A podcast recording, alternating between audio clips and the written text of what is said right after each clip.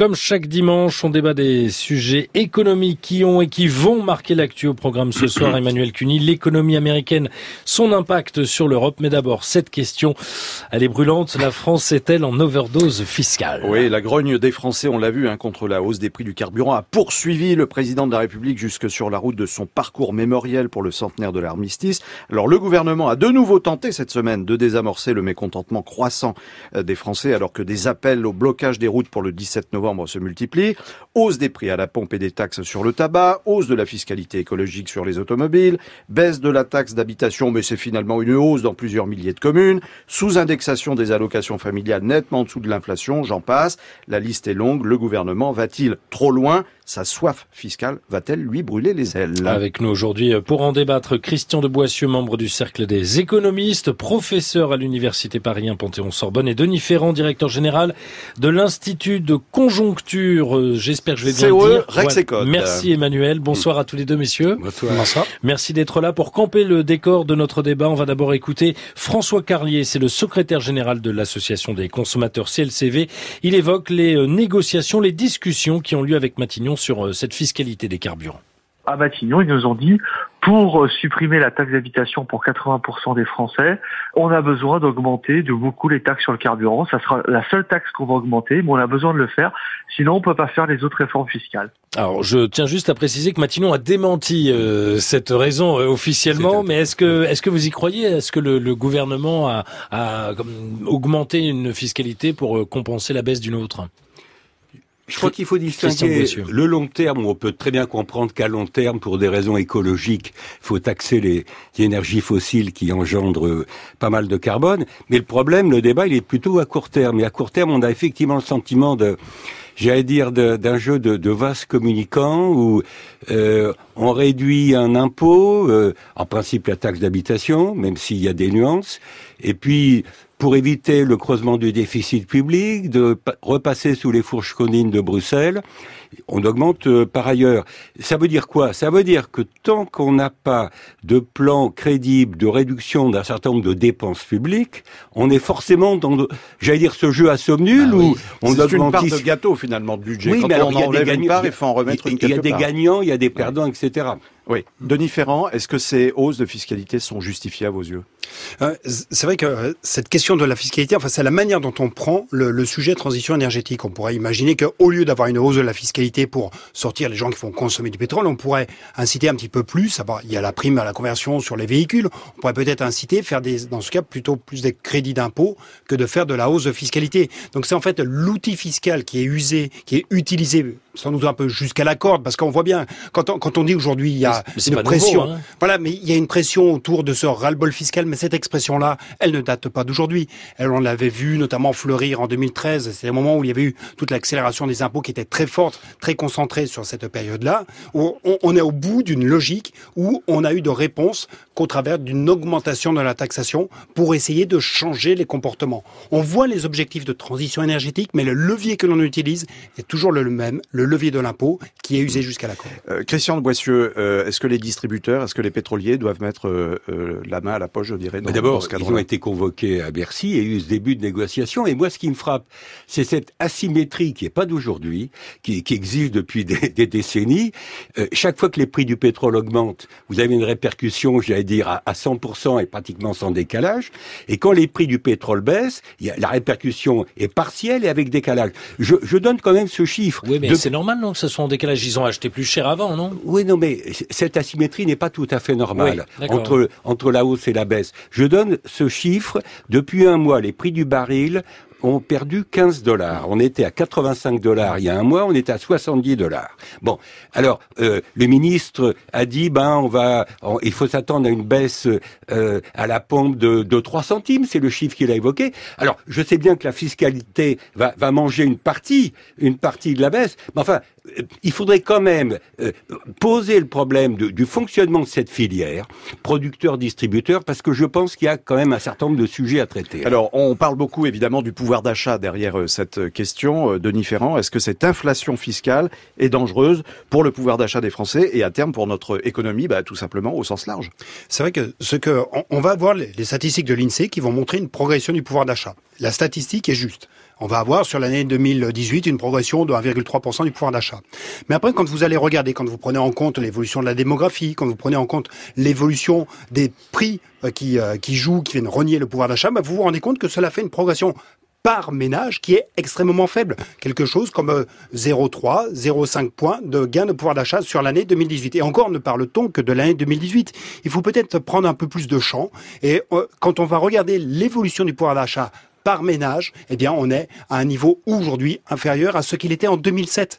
En 10 ans, il n'y a pas de progression du pouvoir d'achat. C'est notamment avec l'augmentation de la fiscalité qui est intervenue. C'est aussi avec la faible croissance parce que ce que l'on oublie, c'est qu'au départ, il n'y a de progression du pouvoir d'achat qu'en raison de la croissance que l'on a dans l'économie. Christian de Boissieu. J'ajouterais qu'il y a quand même la question du ressenti. Oui. Euh, par-delà les chiffres, INSEE ou pas INSEE, il y a ce qui se passe dans, dans nos têtes. C'est comme les températures et, le vent. Voilà, et le, ressenti, le, le, ressenti. accorde légitimement plus de poids à l'augmentation, j'allais dire, des prix euh, que qu'au phénomène de, de, de baisse d'impôts ici ou là. Et euh, dernier point, euh, avec cette politique économique, on a, on joue un peu de l'échéance temporelle, les baisses et les hausses n'ont pas lieu en même temps. je pense que les gens, ils ont, ils ont tendance à voir surtout les hausses, les hausses d'impôts beaucoup plus que les baisses. Christian Boissieu, Denis Ferrand, vous restez avec nous. Emmanuel Cuny, bien sûr, aussi. On revient sur euh, ce débat, la fiscalité, les États-Unis également, dans un instant.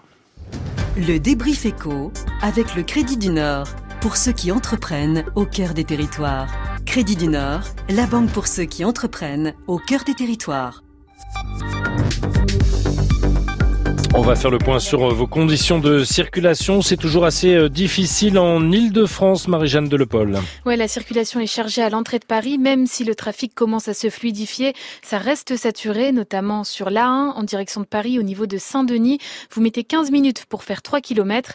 La circulation est également ralentie sur le périphérique extérieur. Comptez 4 fois plus de temps que d'habitude entre la porte de Bagnolet et la porte de la Chapelle à l'ouest. Et puis en région au sud de Lyon, à cause d'un accident, le trafic est ralenti au niveau de Givors dans le Rhône. Sur la 47 en direction de Saint-Étienne, deux voitures se sont rentrées dedans. Partout ailleurs, pas de difficultés majeures. Ça roule plutôt bien sur les routes de France. Merci Marie-Jeanne Delepol. Et si on était sûr d'être joignable tout le temps pour ses clients Tu sais, avec mon forfait mobile Orange Pro, j'appelle mes clients en illimité dans toute l'Europe. Et moi, avec Orange Pro, j'ai jusqu'à 10 heures d'appel vers et depuis l'Algérie, le Maroc et la Tunisie. Et eh ben moi, un problème avec mon mobile, j'ai une assistance 24-24, 7 jours sur 7, en France comme à l'étranger. Bon ben on part travailler au soleil Avec les forfaits Performance Pro, profitez d'un forfait mobile pour les pros avec une assistance adaptée à vos besoins. Vous rapprochez de l'essentiel. Orange. Offre soumise à conditions disponible en France métropolitaine réservée aux professionnels. Conditions et détails sur orangepro.fr.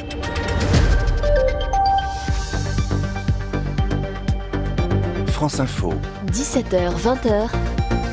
Julien Langlais.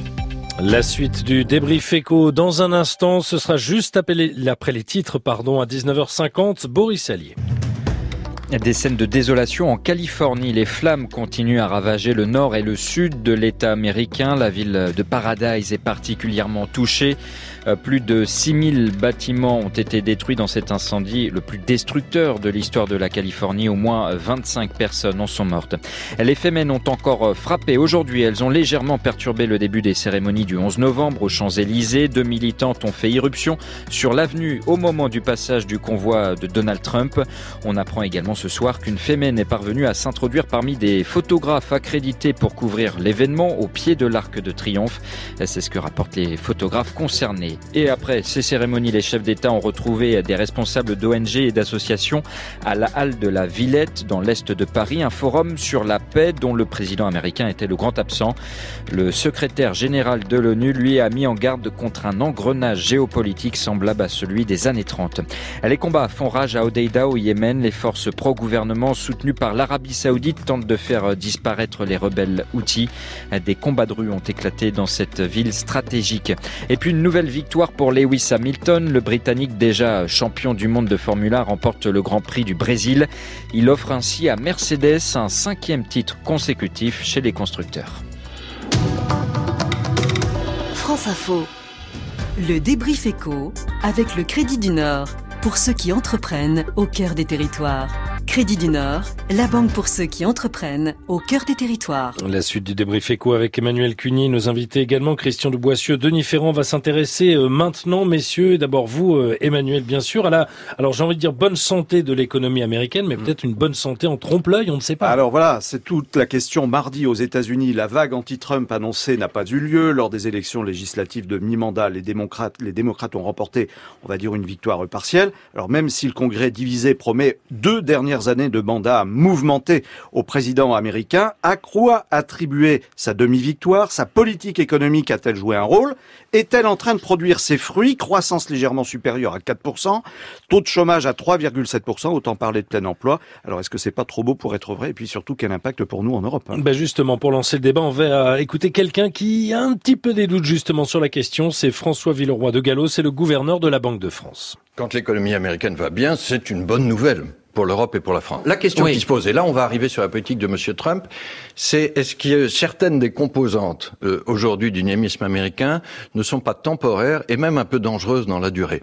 Est-ce qu'il a raison, le gouverneur de la Banque de France, Denis Ferrand?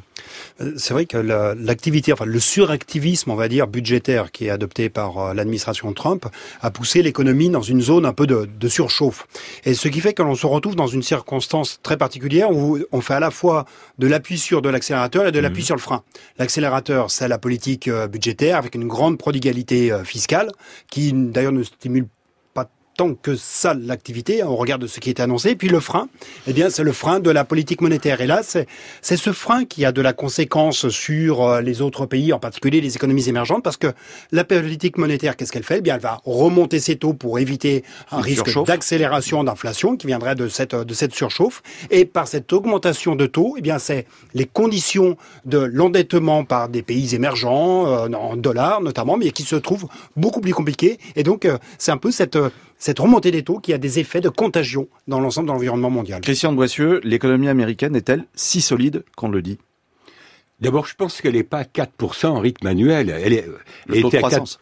Oui, euh, je parle de croissance. Vous allez voir qu'en moyenne sur l'année, ça va être plutôt de, je sais pas, 2,5, maximum 3. Ça restera bien mieux que nous quand même. D'accord. euh, ok, mais je veux dire, ça ne veut pas dire que ça soit soutenable. Deuxièmement, Trump, euh, j'allais dire, comme ses prédécesseurs, mais peut-être encore plus que les autres, il utilise les privilèges du dollar pour laisser filer les déficits publics, pour sans doute laisser filer le déficit extérieur, hausse des taux d'intérêt qui est dans le tuyau et qui a commencé mais qui n'est pas fini, sans doute une hausse du dollar, même s'il a perdu un peu de terrain depuis quelques jours. Il faut pas raisonner euh, à la petite semaine sur le dollar. Je pense qu'avec la, hausse des taux américains, il y a une hausse de dollar. C'est pas une mauvaise nouvelle pour nous parce que ça veut dire une baisse de l'euro, parenthèse. Donc des produits euh, européens vendus plus voilà, facilement à l'étranger. Euh, voilà. Et derrière tout ça, moi je pense que il y, a, y, a, des corrections qui s'annoncent forcément.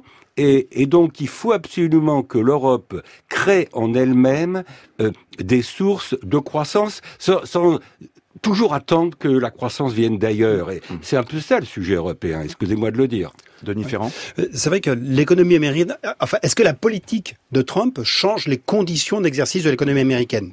Non, le fondamental de croissance des États-Unis, c'est plutôt 2%.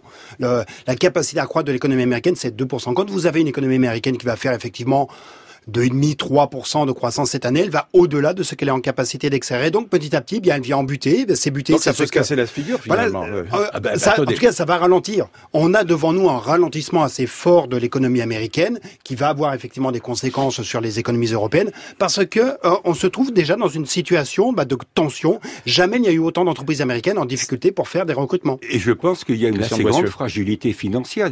Les marchés financiers sont très nerveux. C'est lié à la hausse des taux d'intérêt, mais c'est aussi au fait qu'il y a ici ou là des, ce qu'on appelle des phénomènes de bulles. Et de ce point de vue-là, comme d'ailleurs pour le reste, nous sommes dans le même bateau. Hein. Euh, je veux dire, États-Unis, Europe et reste du monde. Alors paradoxalement, est-ce que cette reprise économique américaine n'est pas, euh, ne porte pas en germe une crise sociale? Parce que l'économie, on le dit, tourne vraiment à plein régime. Les entreprises n'investissent plus, elles n'augmentent pas les salaires euh, pour ne pas générer de l'inflation et elles rachètent leurs propres actions, c'est-à-dire qu'elles remercient leurs actionnaires. Le, les, les travailleurs n'en voient pas le fruit. Bah, c'est quand même grave, non Et puis il y a aussi le creusement des inégalités, excusez-moi de le dire. Ça, c'est quand même un facteur de déstabilisation. un, facteur de grande fragilité sociale. Alors, il y a des pénuries de main-d'œuvre euh, bon, ils ont un taux de chômage de 3,7%. Nous, ça nous fait rêver, hein, parce que malheureusement, on en est très loin. Mais euh, l'inconvénient de ce plein emploi, effectivement, c'est qu'il y a des tensions euh, sur le marché du travail. Et je pense que la question des inégalités va rester là. Alors, Trump a beaucoup profité dans, dans, ce vote, en particulier pour le Sénat, qui l'a conforté, je pense, de ses bonnes performances économiques. Moi, je pense que tout ça n'est pas soutenable. Il faut rester prudent, oui, C'est vrai que, que Trump avait bien senti cette colère sociale sourde. C'est ça qui a fait son, son élection. Il a senti, mais les réponses qu'il va apporter euh, vont-elles véritablement profiter à cette population à qui il a envie de répondre? Quand on regarde la, réforme fiscale qui a été adoptée, elle ne répond pas à cette population. Et également les tensions commerciales qu'il est en train de générer avec la Chine vont, vont occasionner un surcroît d'inflation. Et ce sont cette, c'est cette population qui était visée qui se trouvera la plus disqualifiée. Vous parlez de la Chine, ça tombe bien, mais parce qu'on peut s'inquiéter, est-ce qu'il faut s'inquiéter de ce conflit entre Américains et Chinois justement? Moi, je pense que la raison l'emportera parce que, je veux dire, le protectionnisme, au bout du compte, ne fait que des perdants. C'est-à-dire que même si les États-Unis poussent euh, les feux du protectionnisme, ça se retournera contre eux. Et je, j'imagine qu'il en est conscient, le président américain, et, et, et comme le Il n'en a pas fait la preuve ce week-end à Paris. Non, non, hein, mais attendez, il y a son discours, et puis il y a les actes. Alors, il y a des actes qui vont dans le sens du protectionnisme. Heureusement, il y a encore un écart entre un discours très agressif et des, des actions qui, qui le restent encore un peu moins, parce qu'il y a toujours le problème des ripostes. Il y a le problème des ripostes. Il faut, et nous, Européens, il ne faut pas rester les bras croisés du point de vue des ripostes. Merci Christian de Boissieu, merci euh, Denis Ferrand et merci Emmanuel Cuny d'avoir été dans le studio ce soir de France Info. Merci Julien. Pour le débrief éco, merci à vous.